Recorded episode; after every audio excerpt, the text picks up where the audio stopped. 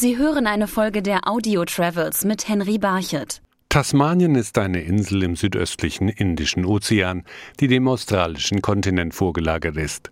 Die Insel ist auch der kleinste australische Bundesstaat. Von Frankfurt aus ist die Hauptstadt Hobart rund 16.800 Kilometer entfernt. Mit dem Flugzeug dauert die Reise von Deutschland nach Tasmanien mehr als einen Tag. Wer so lange unterwegs ist, der hat das Gefühl, ans Ende der Welt zu reisen. Wenn Seemann Robert Pennicott im Hafen der tasmanischen Hauptstadt Hobart aufs Meer blickt, versteht er, dass die 68.400 Quadratmeter große Insel für viele das Ende der Welt ist. Der einzige Ort, der südlicher liegt als wir, ist die Antarktis. Hier ist alles so schön und sauber. Ich bin schon viel rumgekommen, aber hier ist es einfach Weltklasse.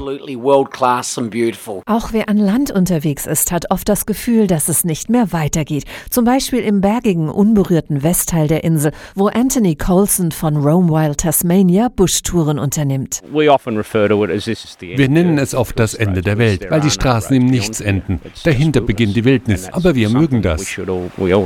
Denn unter anderem hat die Abgeschiedenheit Tasmaniens das Überleben vieler seltener Tierarten gesichert, weiß Greg Irons von der Bonorong Wildlife Sanctuary.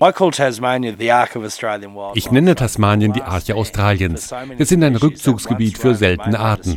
Weil wir eine Insel sind, sind hier viele Tiere sicher, die auf dem Festland längst ausgestorben sind. Und auch die Einheimischen haben sich der Insellage angepasst, erklärt der Whiskybrenner Bill McHenry aus Port Arthur. Weil wir so isoliert sind, müssen wir uns auf Freunde verlassen können. Jeder ist Teil einer Gemeinschaft, auf die man zählen kann. Über 70.000 verurteilte Strafgefangene wurden in den 1800er Jahren nach Tasmanien, das damals noch Van Diemen's Land hieß, verbannt.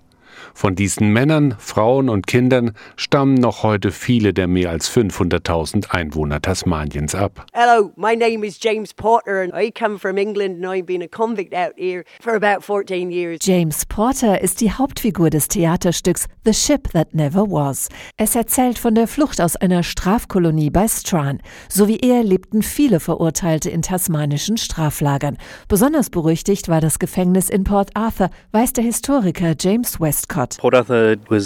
Port Arthur war ein Gefängnis für die, die in Tasmanien erneut straffällig wurden. Aber hier konnten sich die Verurteilten auch rehabilitieren und als ehrliche Menschen in die Kolonie zurückkehren. Heute ist Port Arthur Weltkulturerbe. Doch wer damals gegen das Gefängnis rebellierte, musste mit schweren Strafen rechnen. In Port Arthur wurde die neunschwänzige Katze eingesetzt. Damit konnte man bis zu 100 Schläge auf den Rücken geben. Die Gefangenen blieben oft bis zu 30 Tage in Einzel- oder Dunkelhaft. Nicht viel besser erging es verurteilten Frauen. Sie waren nahe der Hauptstadt Hobart untergebracht, in einem Gefängnis mit dem beschönigenden Namen Frauenfabrik. Heute ist es ein Museum. Kuratorin Greta MacDonald. Sie mussten schwer arbeiten, waschen oder Uniformen für Soldaten nähen. Es gab wenig zu essen. Die Strafen waren hart und sie arbeiteten unter schweren Bedingungen. Für viele der verurteilten Frauen, die oft aus ärmlichen Verhältnissen in England stammten, war die Verurteilung auch eine Chance. Nach der verbüßten Strafe konnten sie eine Familie gründen und ein ehrbares Leben führen. So stammen viele Tasmanier von ehemaligen Strafgefangenen ab, auch Greta MacDonald. Ich habe mindestens vier Strafgefangene im Stammbaum. Einer wurde 1792 nach Sydney verbannt, ein anderer 1830 nach Tasmanien. Da die Verurteilten das Land mit aufgebaut und entwickelt haben, sind die Tasmanier mit ihrer Vergangenheit im Reinen. Wir schämen uns nicht mehr. Viele sind sogar stolz, von Verurteilten abzustammen. Während für die Verurteilten damals Tasmanien wie ein großes Gefängnis wirkte, ist für Naturforscher heute Tasmanien die Arche Australiens.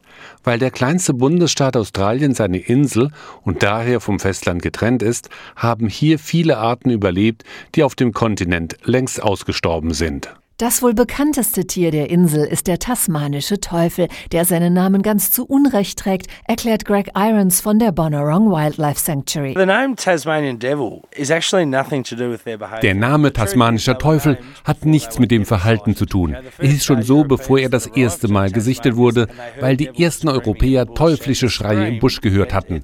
Die Schreie lassen einem das Blut in den Adern gefrieren, vor allem bei Nacht. Sie klingen wie eine Frau in Panik. Doch die kleinen Tiere von der Größe einer dicken Katze gelten heute als gefährdete Art, denn sie sind von einer heimtückischen Krankheit bedroht, berichtet John Hamilton vom Tasmanian Devil Ansu. Die Teufel leiden unter einer Krebsart, die durch Bisse übertragen wird. Leider gehören das Beißen zur Paarung und verbreitet die Krankheit. Es sind ganz besondere Tiere und wir tun alles, um sie zu retten. Auf einer Halbinsel im Süden Tasmaniens hat John Hamilton deshalb ein Schutzprogramm initiiert. Völlig ungefährdet leben dagegen die knuddeligen Wombats im idyllischen Cradle Mountain Lake St. Clair Nationalpark. Die Teddybär-ähnlichen Tiere lassen sich hier aus nächster Nähe beobachten, so Rangerin Kate Burton. Die Wombats hier sind sehr zahm und an Menschen gewöhnt. Von den Holzstegen kommt man ganz nah ran. Sie lassen sich beim Grasen nicht stören und sie sind sehr süß. Eher aus der Ferne sollte man dagegen die Robben beobachten, die an den steilen Klippen Tasmaniens leben, rät Seemann Robert Pennicott. Die Robben sind zwar schön anzusehen, aber sie riechen wie faule Sardellen. Schnabeltiere, Beutelmarder, Zwergkängurus. Es gibt hier so viele seltene Tiere, dass Tasmanien zu Recht den Beinamen Arche Australiens trägt. Mit die beste Art Tasmanien zu entdecken ist beim Wandern. Hier führen Pfade durch nahezu undurchdringliche Wälder, die aus den Zeiten des Urkontinents Gondwana stammen. An der Küste führen Wege über steil abfallende Klippen und im Landesinnern durch beeindruckende Berglandschaften. Der Mount William Nationalpark war einst die Heimat des tasmanischen Aborigine-Stamms der Palawa. Clyde Mansell, einer der stammesältesten, führt Wanderer zur Bay of Fires. Wir gehen mit den Leuten auf den Gipfel des Wukalina, wo sie einen Panoramablick über den Nordosten Tasmaniens haben. Wir erzählen ihnen von unserer Beziehung zur Landschaft und von unserer starken Kultur. Ins Erdzeitalter des Urkontinents Gondwana steigen Wanderer im Cradle Mountain Lake St. Clair Nationalpark ein. Hier findet man Pflanzen, die es schon auf dem Superkontinent der Erdfrühgeschichte gab, so Rangerin Kate Burton. Der Cradle Mountain hat die Form einer Babywiege, umgeben von spitzen Doleritgipfeln, Gletscherseen, Kriechkiefern und uraltem Regenwald. Eine weitere spektakuläre Tour ist der Three Capes Track. Ranger Ben Clark betreut für Parks Tasmania den südöstlichsten Küstenabschnitt. Der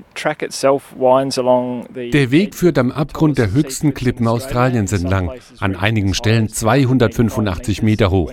Von der Kante geht es steil runter bis ans Meer. Das ist schon sehr beeindruckend für die Wanderer.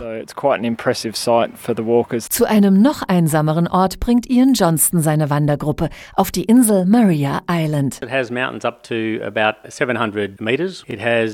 Sie hat bis zu 700 Meter hohe Berge, wunderschöne Strände und es gibt Pflanzen, die man nur in Tasmanien findet.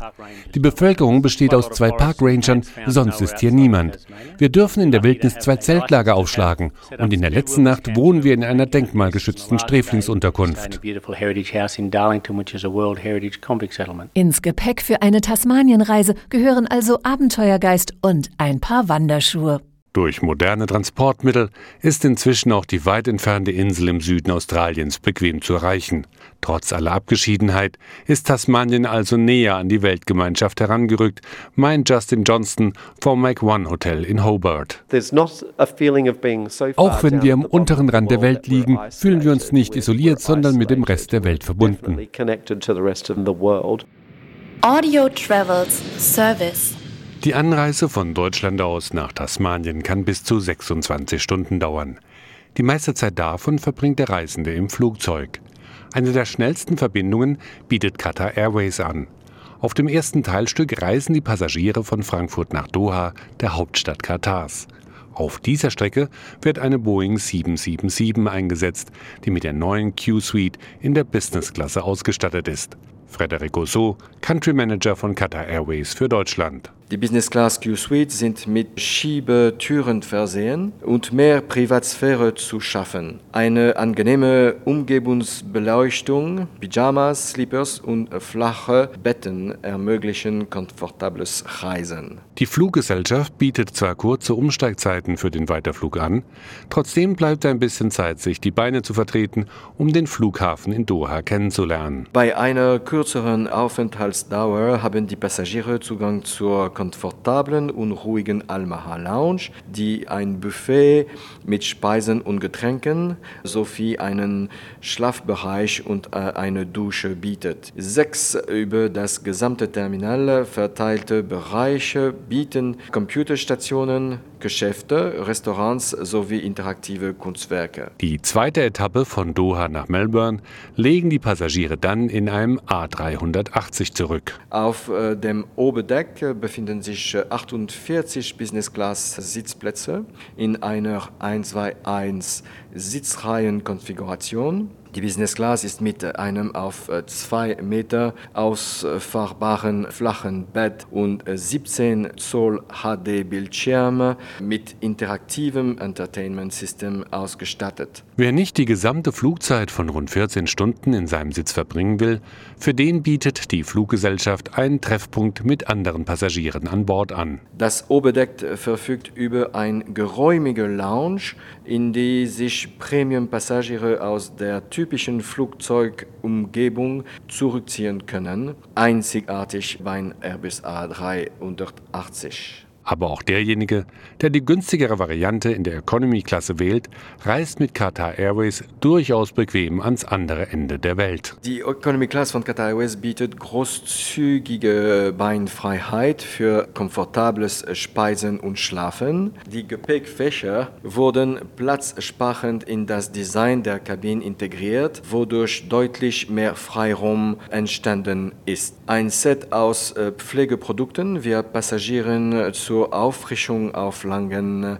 Flügen zur Verfügung gestellt. Ebenfalls stehen jedem Passagier in der Economy Class bis zu 4000 Unterhaltungsoptionen sowie WLAN an Bord über das interaktive Entertainment System zur Verfügung. Von Melbourne aus bieten dann verschiedene regionale australische Fluggesellschaften Verbindungen in die tasmanische Hauptstadt Hobart oder nach Launceston an. Sie hörten eine Folge der Audio Travels mit Henry Barchet.